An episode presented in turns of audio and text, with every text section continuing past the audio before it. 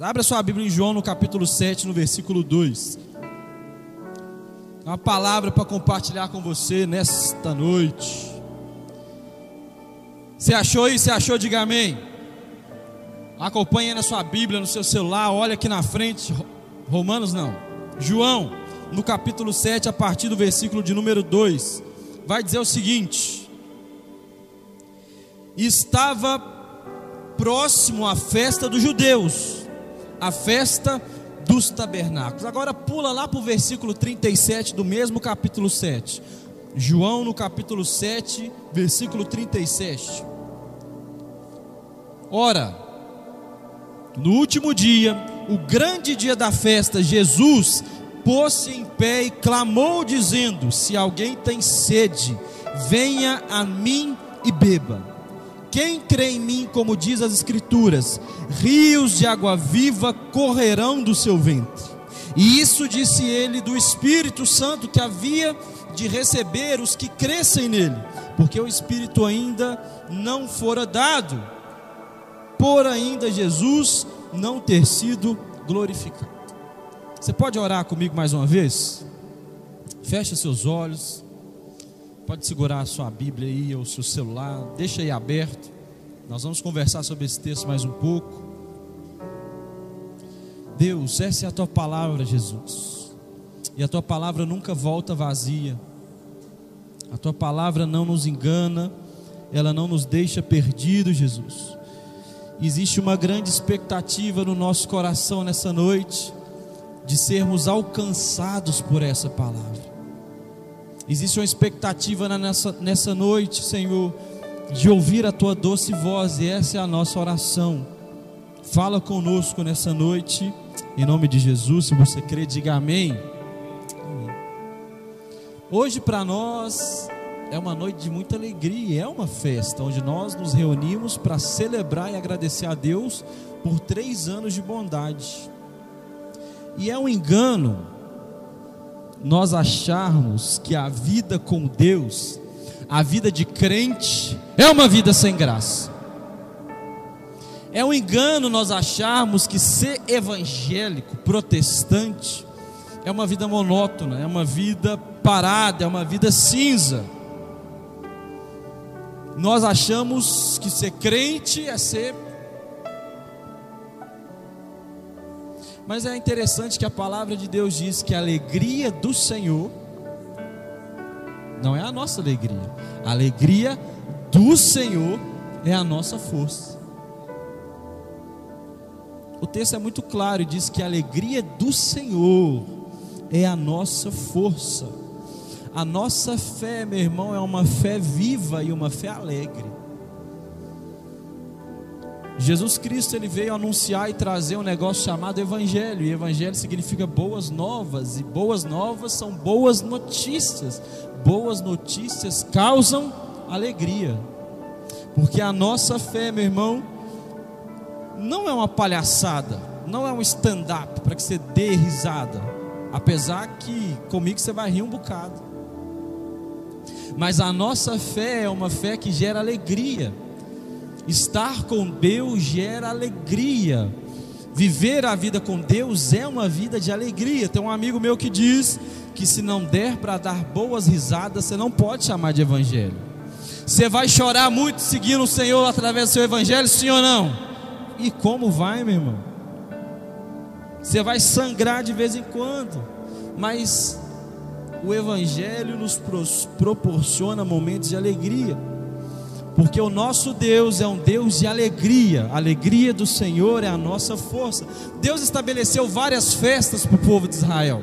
Você sabe que lá, há muitos anos atrás, Deus escolheu um povo para uma missão específica, o povo de Israel, e Deus estabeleceu as leis, e dentro das leis, Deus estabeleceu sete festas não foram sete cultos, não foram sete vigílias poderosas do não, foram sete festas, sete celebrações. Interessante quando nós formos para Nova Jerusalém ou quando ela vier, entenda como quiser, nós vamos para as bodas do Cordeiro. Nós vamos para a festa. E Deus estabelece sete festas para o povo de Israel: a festa do Pentecoste, a festa dos pães ázimos, a festa das trombetas, a festa das primícias, uma série de festas, a festa dos tabernáculos. E meu irmão, Deus é o Deus que estabelece que o seu povo faça festa. Isso mexe muito comigo, porque até um determinado momento da minha vida eu achava que crente tinha que ser rabugento. Talvez se você é crente raiz das antigas, na sua época, quanto mais desgraçado, mais cheio do poder de Deus. Quanto mais pobre, mal vestido, descabelado, mais crente você era. Quanto mais carrancudo, mais crente você era. Mas quando nós olhamos para tudo que Deus estabelece para que o seu povo viva um estilo de vida, nós não enxergamos esse estilo de vida carrancudo, esse estilo de vida descabelado, miserável. Não, porque Deus é um Deus que estabelece festa. Então, Deus diz o seguinte: durante sete vezes no ano, vocês vão tirar uma semana para fazer festa, comer, ouvir boa música, dançar, e é isso. Deus estabeleceu sete festas. As festas judaicas duram em média sete dias. Alguns estudiosos, historiadores dizem que a lua de mel do judeu dura dois anos, irmão. Imagina, irmão. E quem paga a lua de mel é o sogro, hein? Olha aí, olha aí. Imagina durante dois anos, irmão, você tomando só Coca-Cola, comendo só picanha argentina e seu sogro só todo mês faz o depósito. O judeu, se o país dele entrasse em guerra, se ele tivesse lua de mel, ele não ia para a guerra. O povo judeu é um povo festeiro. O povo gosta de festa. Sete festas no ano, irmão. Uma, o casamento judaico é uma média de sete dias de festa. O povo vai dançando sete dias. É um povo que gosta de festa. E você querendo ou não, meu irmão, nós temos uma ligação muito grande com o povo judeu. O Salvador vem de Israel. Deus começou tudo lá. E nós, enquanto discípulos do Senhor, precisamos aprender um pouco mais a fazer festa. Nós precisamos aprender um pouco mais a nos alegrar. E a festa, crente, ela é um memorial, sim ou não? A festa é um memorial. E o que é um memorial? É um evento, é uma peça que me traz memória de alguma coisa. Por exemplo, o aniversário é a memória do seu quê? Nascimento. As bodas são memória do quê? Do seu casamento. Então, anualmente, você compra um bolo, você coloca a vela, chama seus amigos, põe chapéuzinho, compra coxinha, compra docinho, parabéns para você, para mim. Aquele momento que você não sabe o que fazer, aquele momento constrangedor, que você está atrás de um bolo, está todo mundo te olhando. O aniversário é um memorial. E Deus estabeleceu as festas de Israel para trazer à memória coisas que Deus fez. Festa é um memorial. Quando nós ceiamos uma vez por mês, eu incentivo, irmão, faça festa, joga o seu cálice vazio para o céu, aleluia. Por quê? O morto ressuscitou, Jesus está vivo, é uma memória. Como que não faz festa, meu irmão? O homem está vivo. É para fazer festa. Festa é memorial. E meu irmão, durante o ano tinha uma festa que eu citei aqui, que foi do texto que nós lemos, que é a festa dos tabernáculos. E a festa dos tabernáculos era também um memorial dos 40 anos que o povo ficou no deserto. Você sabe que o povo foi liberto lá do Egito, do Faraó, e aí tinha travessia até chegar na terra prometida ia demorar, meu irmão, mais ou menos um mês de viagem, mas por causa de uma série de propósitos de Deus, durou 40 anos. Meu irmão, durante 40 anos o povo ficou no deserto. 40 anos. E hoje eu estava dando uma estudada, né, eu fui dar uma pesquisada no deserto. Deserto. Meu irmão, não tem muita diferença daquilo que nós vemos em filme. Você olha para um lado tem areia, você olha para o outro tem areia, você olha para frente, para trás, para onde você olha tem areia, é areia e o céu. E durante 40 anos o povo de Israel peregrinou sobre o deserto, numa promessa que sairia do Egito e iria para a terra prometida. Meu irmão, como que é difícil a gente esperar 40 minutos numa caixa lotérica para pegar um FGTS do Bolsonaro? Como que é difícil? Esperar é difícil, sim ou não? Quem aqui tem dificuldade de esperar? Dá um misericórdia, alguma coisa aí. Dá um glória. Dá um... Irmão, é difícil esperar. Às vezes você está com 19 anos aí, você está assim, meu Deus, será que ficarei solteira? Você está, não, eu estou velha, 19 anos. Esse ano eu faço 30 anos, meu. Quem que foi esse pecador, filho da Babilônia? Faço 30 anos esse ano. Quem olha não fala que eu tenho 30 anos. Você deve ter uns 18. É ou não é verdade? Povo de pouca fé. E Deus me deu a graça, depois de 29 anos, fazer faculdade.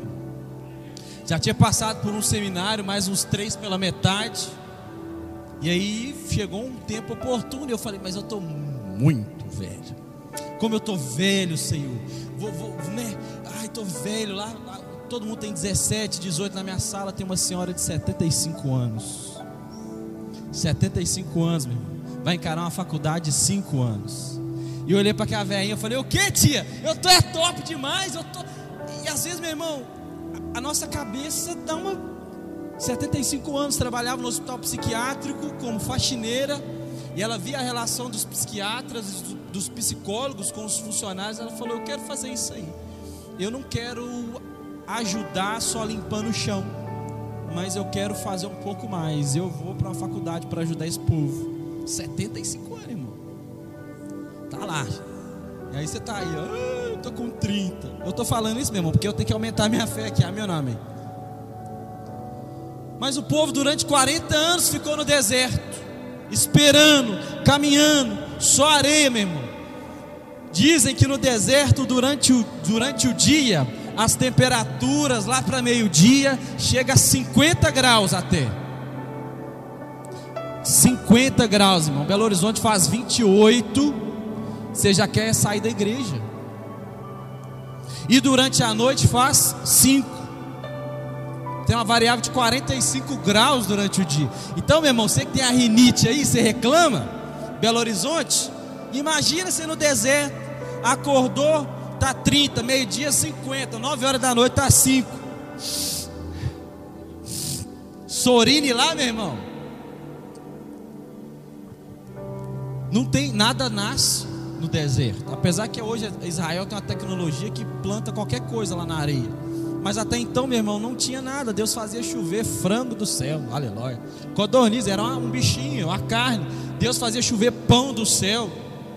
Um belo dia Deus chega para Moisés e fala assim: Moisés, toca na rocha. Moisés dá uma negociada na rocha e da pedra sai água. Durante 40 anos, Deus fez chover carne do céu, fez chover pão do céu, água saiu da rocha. Deuteronômio, meu irmão, vai dizer que durante 40 anos o chinelo do povo não acabou a roupa do povo não se consumia. As irmãs devem estar assim, misericórdia. Durante 40 anos usar a mesma brusinha, meu irmão, isso é maravilhoso para nós que somos maridos. Imagina, você dá uma chinela para sua mulher e esse chinelo dura 40 anos. Isso é uma bênção. E lá, meu irmão, 40 anos no deserto, Deus sustentou o chinelo na cabeça. Olha só, você Deuteronômio 29, 5. Durante os 40 anos em que vocês caminharam no deserto, disse ele: Nem as vossas vestes, tampouco as vossas sandálias se gastaram. E aí, meu irmão, esse povo durante 40 anos precisava dormir em algum lugar, sim ou não? Começaram a dormir em tendas. E aí eles começaram a fabricar tendas, umas barraquinhas, sabe, barraquinha tipo de cigano, fabricava algumas barracas. Tabernáculo. Por isso que se chama festa dos tabernáculos, porque uma, o tabernáculo basicamente significa cabana, barraca.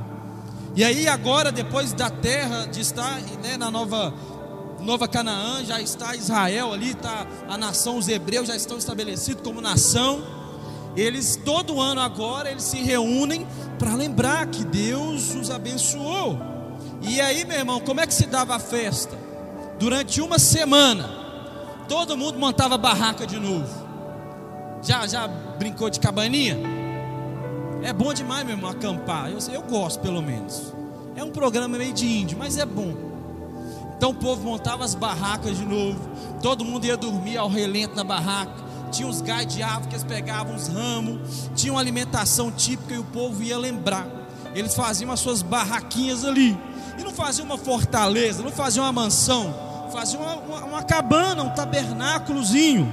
Um lugar frágil, temporário, que servia para lembrar a todos os homens que eles dependiam da proteção divina e que a vida nesse mundo é passageiro, porque aqui nós somos peregrinos. Assim como eles andaram 40 anos em Israel, e no, no, no, deserto, morando nas barraquinhas, nos tabernáculos. Depois eles lembravam: gente, nós estamos aqui nesse lugar que é frágil, um vento leva, mas quem nos sustenta é Deus.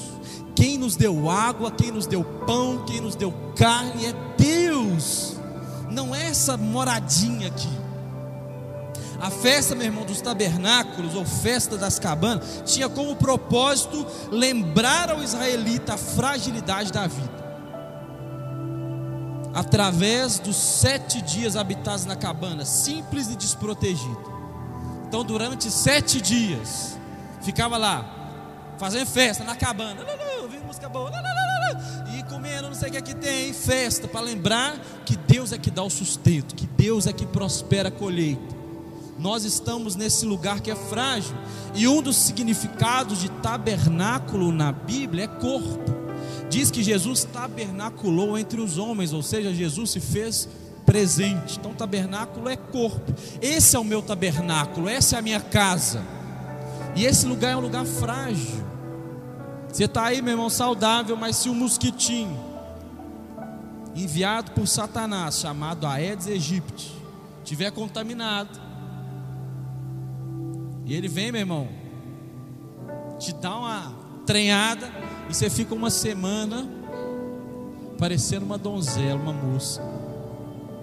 No caso dos homens, a mulher trabalha, ela estuda, ela faz uma cesárea, normalmente. Mas se você for homem, você pega uma gripe, você fala, chama os parentes, minhas últimas palavras. Que é assim, irmão, homem não vale nada para doença.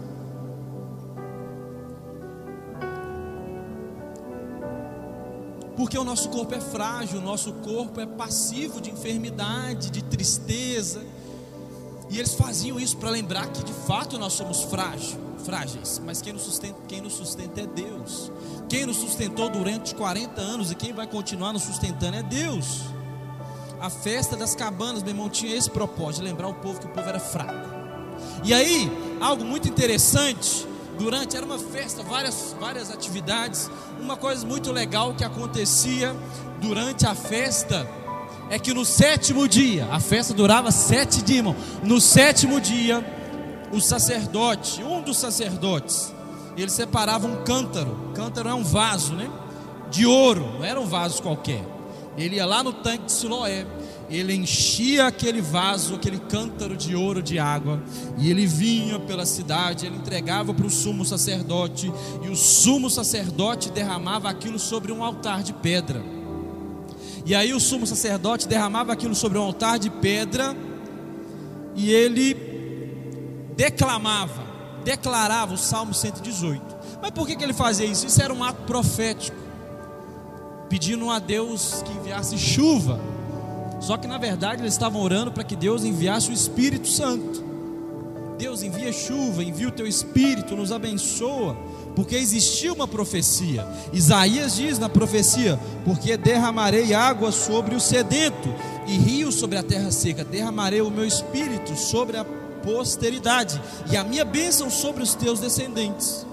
Então, meu irmão, durante o derramar de água, o sumo sacerdote ele lia o Salmo 118 porque existia uma profecia que Deus enviaria o Espírito, que Deus enviaria a bênção. Então, anualmente, eles se reuniam para lembrar: nossa, como que Deus nos sustentou no deserto, como que Deus enviou água, enviou pão, enviou carne.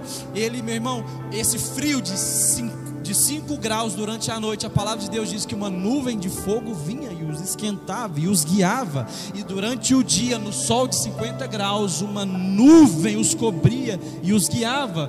Deus direcionou e cuidou o povo, cuidou do povo mesmo sendo frágeis, meu irmão, mesmo estando nessa casa temporária. Deus foi um Deus de cuidado, um Deus de zelo, e eles se reúnem para lembrar disso, e agora eles vêm com esse cântaro e joga na pedra, lembrando: Deus, o Senhor nos abençoa, o Senhor derrama água, envia a tua bênção, abençoe a nossa colheita. E aí, o sumo sacerdote lia o Salmo 118. Eu não vou ler o Salmo 118 todo, porque o ápice dele está no versículo 22. Se puder projetar aqui Salmo 118, no versículo 22, é o ápice da oração do sumo sacerdote durante a festa dos tabernáculos. Salmo 118, 22. Isso, agora põe no 22 lá. Isso. Olha a oração do sumo sacerdote. Pensa comigo a cena. Ele está derramando uma água sobre o altar de pedra e agora ele está fazendo essa oração. Ele está dizendo isso para o povo, uma multidão que veio de todas as nações e cidades para essa festa. E o sumo sacerdote está com o microfone na mão dizendo: A pedra que os edificadores rejeitaram, essa foi posta como pedra angular. 23. Foi o Senhor que fez isto e é maravilhoso aos nossos olhos. Este é o dia que o Senhor fez, regozijemo-nos e alegremo-nos nele. Ó Senhor, salva, nós te pedimos, Senhor, nós te pedimos, envia-nos a prosperidade. Em outra versão, outra versão da NVI vai dizer: Senhor, salva-nos. Nós te pedimos, Senhor, nos salva, salva-nos, envia a tua bênção. Então você está pensando aqui, você está visualizando toda a cena. O sumo sacerdote está vindo com um cântaro de ouro. O sacerdote entrega para o sumo sacerdote. Ele está virando sobre o altar e ele está fazendo essa oração. Deus tinha uma pedra de esquina, mas que rejeitaram. Mas isso é maravilhoso. E agora, Jesus, agora, Senhor, nós te pedimos, salva-nos, nos salva, envia a tua bênção. E você lembra o primeiro versículo que nós lemos, onde diz que Jesus, no último dia da festa, ele levanta e diz: Quem tem sede aí, vem cá e beba. Sabe o que está acontecendo aqui? No exato momento onde o sumo sacerdote está derramando a água sobre o altar de pedra, Jesus para a festa, irmão. Sobe no lugar mais alto e grita. Olha o que, que Jesus diz. Jesus põe-se de pé e diz: se alguém tem sede, venha a mim e beba. Quem crê em mim, como diz as Escrituras, rios de água viva fluirão do teu ventre. Durante muitos anos, talvez aquele sumo sacerdote se reunia para organizar a festa e as pessoas vinham com seus ramos, as pessoas vinham das tendas, ano após ano ele jogava água e ele dizia: Senhor, nos abençoa, Senhor, envia chuva para nós, Senhor, nos salva. E aí, um belo dia, ele mesmo, Jesus, aparece, ele sobe no lugar, e quando o sacerdote termina essa fala, ele grita e diz, ele, ele grita dizendo o seguinte: se alguém aí tem sede, imagina, meu irmão, eu estou aqui, nós estamos aqui, ó eu estou pregando, eu estou ensinando. De repente alguém no meio fala assim: Ei, olha para mim. O que aconteceu? Não é o padrão, não é o normal, não é isso que acontece todos os anos. Mas Jesus ele tinha muito disso. Jesus era mestre em fazer isso. Uma vez Jesus entra na sinagoga e aí diariamente era concedida a oportunidade de alguém ler um texto. Jesus abre lá, né? O livro dos profetas, no livro de Isaías, e ele diz: O Espírito do Senhor está sobre mim, e ele me ungiu para pregar as boas novas, e parará, e pororô, e essa profecia está se cumprida. Fecha o livro e senta no lugar dele. As pessoas dizem que todo mundo estava olhando assim, estarrecidos, não sabia se apedrejava, não sabia se ajoelhava e adorava. E Jesus está chamando a atenção para ele no meio da festa, porque enquanto as pessoas estão jogando a água aqui, clamando: Deus, nos manda salvação, Deus nos manda seu Espírito. Jesus fala assim: Ei, olha aqui para mim, quem está com sede aí? Vem cá. Quem está com sede? Venha e beba, porque se você crer, rios de água viva fluirão do seu interior. Jesus está dizendo naquela noite de festa: Eu sou a resposta para toda a sua sede. Eu sou a resposta para essa água. Eu sou essa que ano após ano vocês derramam, ano após ano vocês pedem a Deus. Essa resposta chegou. Jesus é a resposta para toda sede. Jesus é a resposta daquela festa. Ano após ano vocês pedem água, mas essa água que vocês procuram, eu tenho para oferecer para vocês. A água que vocês tanto procuram e buscam, eu tenho para oferecer para vocês. Venham e bebam, e aquele que beber do seu interior fluirão rios de água viva. E aí, meu irmão, não é uma água momentânea, não é uma água que passa, a Copasa não oferece, não é uma água que evapora pelo calor das pressões da vida, não é uma água que congela pela tristeza do nosso coração, pelos problemas da vida. Jesus está dizendo que não é uma água simplesmente, mas é um rio. Quando eu era criança, eu ficava muito encafifado, muito perturbado. Gente, esse negócio não acaba, não. Vou na cachoeira, e aqui também fica dia e noite. Nascente, já viu nascente? Hoje não tem mais muito, né? Antigamente tinha umas nascentes assim, quando minha, minha época isso aqui era tudo mar. Né? Mas você ia ali ó, na Pampulha, né, nos lugares assim, tinha umas nascentes que a trem ficava saindo água ali, irmão. 24 horas eu ficava encafifado, esse tempo não acaba, não. Não, não para uma hora, não chega de noite, alguém desliga. E Jesus está dizendo que do nosso interior fluirá um rio de água viva, um rio que não para, um rio que não para. Meu irmão, não é uma água que cessa, que bebe, daqui a pouco você está com sede de novo. Não, aquele que bebe de Cristo, do seu interior flui um rio de água viva, é uma fonte, é um rio de água eterna. Jesus é essa água que Isaías diz. Jesus é essa água que ano após ano eles iam em Siloé e pegavam um pouco de água e jogava e diz: Deus nos abençoa, Deus nos salva. Jesus está dizendo: Ei, olhe para cá, olha para mim. E até hoje nós temos essa tendência de olhar para onde Jesus não está, mas olhar para o símbolo. Até hoje nós tentamos olhar para os símbolos e não olhar para Cristo. Nós somos muito tentados a olhar para o símbolo. Por exemplo, o pastor é um símbolo e você olha para o símbolo. Você se apega ao símbolo. Mas Jesus está dizendo aí, eu estou aqui, ó, não olha para o símbolo, olha para mim. Nós, a instituição ela é um símbolo e às vezes nós nos apegamos a esse símbolo. Jesus está dizendo, oh, olha para mim aqui, ó, eu estou aqui, eu sou a resposta para tudo que você precisa. Nós normalmente nos apegamos aos símbolos. Jesus está dizendo, olha para mim.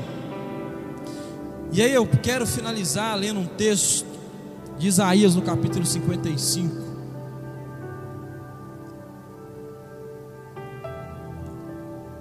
que é a resposta de Jesus a uma profecia que nós vamos ler agora. Isaías 55, versículo 1 ao versículo 3. Olha o que, que Isaías vai dizer. Venham todos vós, todos os que têm sede, vinde às águas, e os que não tendes dinheiro, vinde, comprai, comei, sim, Vinde comprai sem dinheiro, sem preço. Comprem vinho e leite. Pode passar aí. Porque gastais o dinheiro naquilo que não é pão e produto do vosso trabalho naquilo que não se pode satisfazer?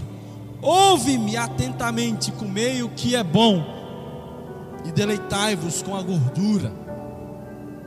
Inclinai os vossos ouvidos e vinde a mim ouvi e a vossa alma viverá, porque convosco farei um pacto perpétuo, dando-vos firmes benefícios, beneficências prometidas a Davi, promessas, bênçãos. Olha o que Isaías está dizendo, e Jesus é a resposta para essa profecia. Vinde, venham todos vocês que estão com sede, venham às águas, vocês que não possuem dinheiro algum, venham, compram e comam.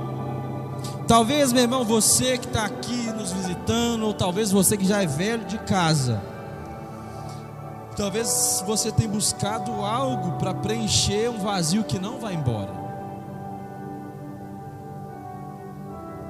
Talvez você busca isso em relacionamentos que se fadam um atrás do outro. Talvez você busque isso em, em satisfazer a sua carne. Talvez você busque isso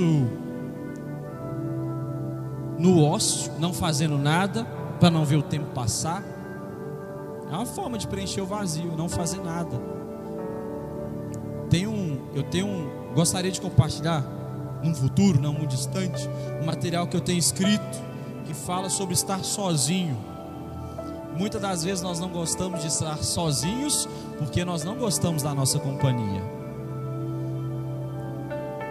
Um filósofo do século passado disse que a nossa a nossa geração vai se findar em barulho e em luzes. E é uma grande verdade, nós adoramos barulho e luz.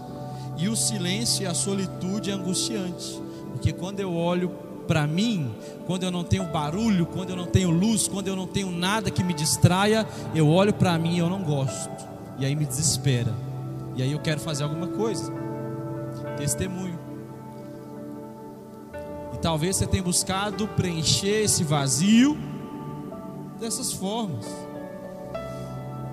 E aí Jesus está dizendo: você está com sede, você está com fome, bem-vindo à casa. Né? Você está em casa, em casa tem comida, em casa é o lugar onde tem água. Se você tem fome, se você tem sede para preencher um vazio existencial, um inferno existencial que não vai embora, Jesus é a solução. Jesus Cristo é esse que extermina, elimina, meu irmão, esse inferno existencial, esse vazio existencial, esse buraco que não vai embora. Bem-vindo ao Evangelho, bem-vindo a Jesus. E aí o texto continua e digam: venham e comprem sem dinheiro. Mas como que eu compro algo sem dinheiro, meu irmão? Isso não faz o menor sentido. E talvez você tenha até pensado, mas eu de fato não tenho dinheiro. E dinheiro aqui não é dinheiro físico, mas eu não tenho muita coisa para oferecer para esse tal de Jesus. E o que Jesus está dizendo é o seguinte: venham e comprem sem dinheiro. O Evangelho, meu irmão, é para os que têm sede do que o dinheiro não pode comprar.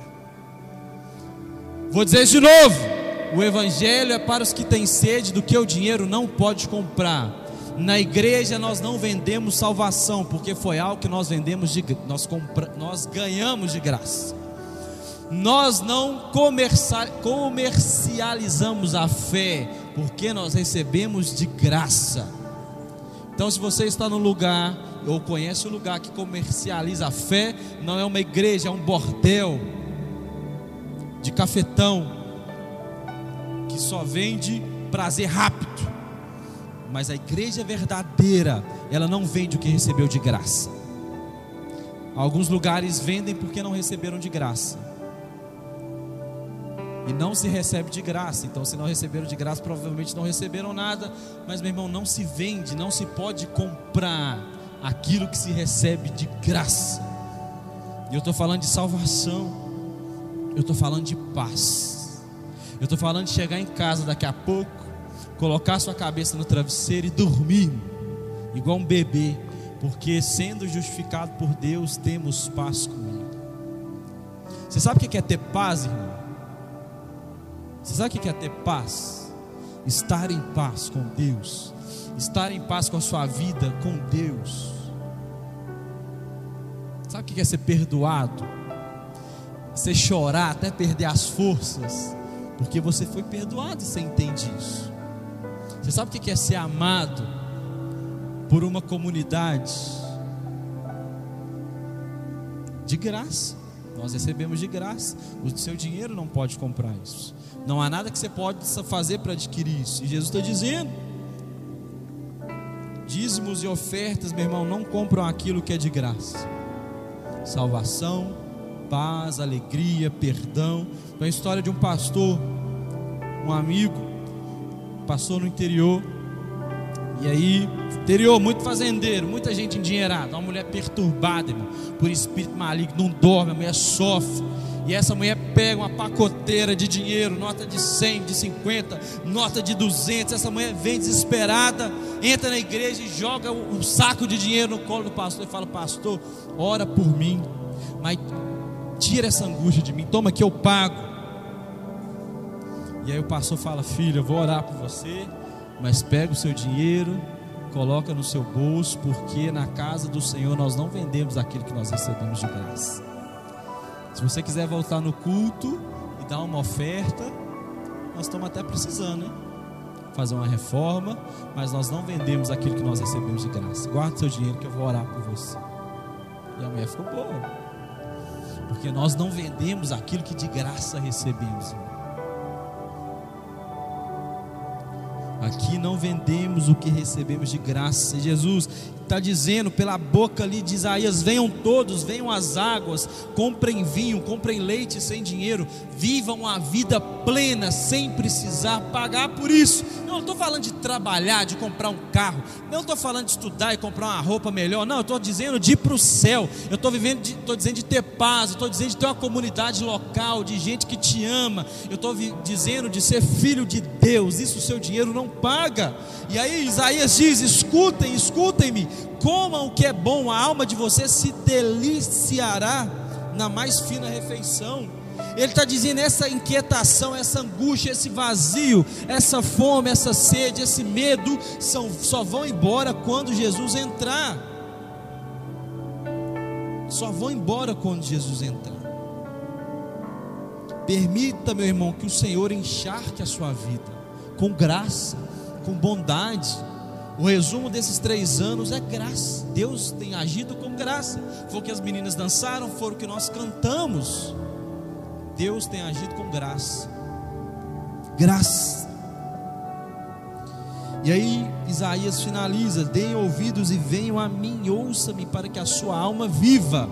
Farei uma aliança eterna com vocês, a minha fidelidade prometida a Davi. E aí Isaías finaliza o texto dizendo isso. Deem ouvidos a mim, ouça-me para que a sua alma viva. Nós muitas das vezes não damos atenção para o que a nossa alma precisa. Eu não estou dizendo de emoção, das suas memórias, não estou dizendo do que a sua alma, o que, que seu espírito vivente.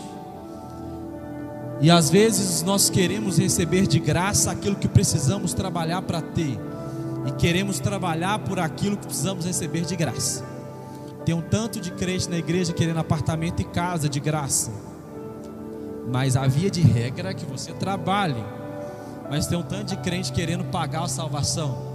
Mas a via de regra é que você recebe de graça. E Isaías está dizendo: ouça o meu conselho para que a sua alma viva. Seria muito bom, meu irmão, você sair daqui com o carro zero, sim ou não? Seria maravilhoso. Pouquíssima fé nessa noite. Vou te contar um testemunho, irmão. Essa semana, semana passada, estava com o GC lá em casa, né? Tem um GC na minha casa, um grupo pequeno, nós reunimos para estudar a Bíblia, você está convidado. Aí minha televisão está queimada, está estragada. Eu falei, pessoal, aqui ó, da cela, quem quiser me doar uma televisão aí, pode doar, estou precisando. A minha mulher, aquela sem fé, ela falou assim: Não, não precisa. Eu falei: Precisa sim, ouve o homem de Deus. Ela falou: Mas a gente não assiste. Eu falei: Não assiste porque está queimada.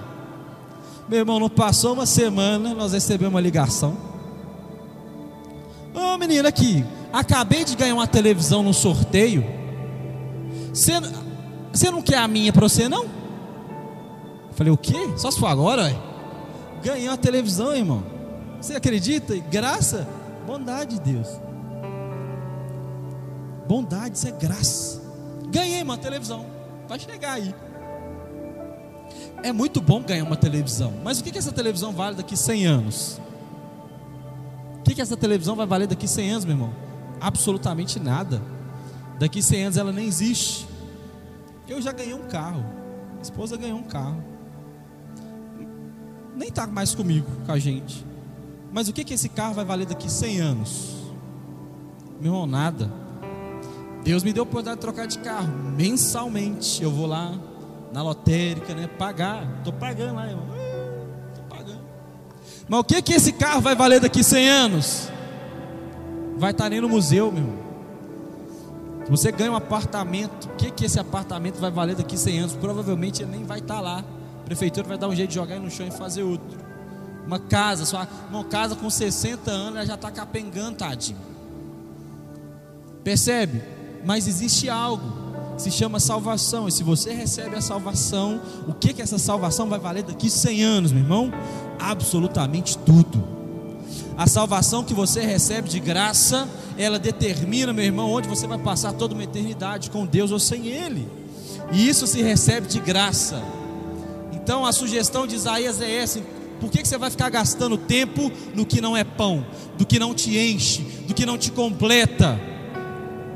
Gaste o seu tempo com o que importa. Gaste a sua vida de fato com o que importa. E aí eu queria pedir que você ficasse de pé, que eu quero orar com você.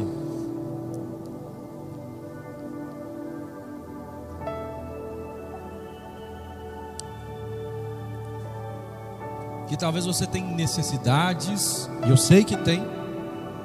Existe um vazio e talvez como o povo de Israel, que ano após ano, talvez semana após semana, você vem na igreja, ou então, então de vez em quando você está na igreja e você está pedindo, Deus me abençoa, Deus envia a bênção, Deus me salva, Deus leva essa angústia, leva esse vazio, leva o buraco embora. E Jesus está aqui, olha para mim, eu estou aqui, e aquele que crê em mim, rios de água viva fluirão do seu interior. Ou seja, você não vai ter mais sede, mas agora você vai ter até água para matar a sede de outras pessoas. Meu irmão, eu só posso dizer que nessa noite que Jesus pode matar a sua sede. Eu só estou nessa noite como um garçom te oferecendo água, porque a água de sobra em mim. As nossas necessidades para Deus são como um conta-gotas, meu irmão. Mas a graça de Deus é como um oceano sem fim. E eu quero que você coloque as suas necessidades diante do Senhor. Diga para Ele, Senhor, esses são os meus vazios, essas são as minhas fomes, esses são as minhas sedes, esses são os meus medos. E Deus, com graça, meu irmão, Ele pode te abençoar. Mas além, meu irmão, de Deus abençoar e saciar as suas necessidades, Deus pode te dar uma água que vai matar a sua sede para sempre. Deus pode te dar um pão que vai matar a sua fome para sempre. Feche seus olhos, coloque a mão no seu coração, vamos orar. Deus, obrigado por essa noite, obrigado por essa palavra, obrigado por esses três anos de nova casa. Como temos sido abençoados, Jesus.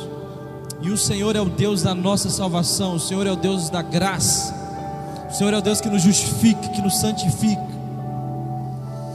E Senhor, eu levanto um clamor por essa igreja nessa noite. E eu te peço que o Senhor, Pai, venha saciar toda sede, que o Senhor venha saciar toda fome. Se existem almas angustiadas, Senhor, aqui que precisam do Senhor, que precisam ter a sua fome, que precisam ter a sua sede saciada, Jesus, tu és aquele que está aqui nessa noite. Tu és aquele, nós cremos e porque cremos seremos saciados. Então nós rasgamos a nossa alma diante do Senhor e te pedimos, Deus, sacia. Sacia-nos, Deus. Enche o nosso coração com graça, com misericórdia, com perdão. Que haja justificação, que haja perdão, que haja graça.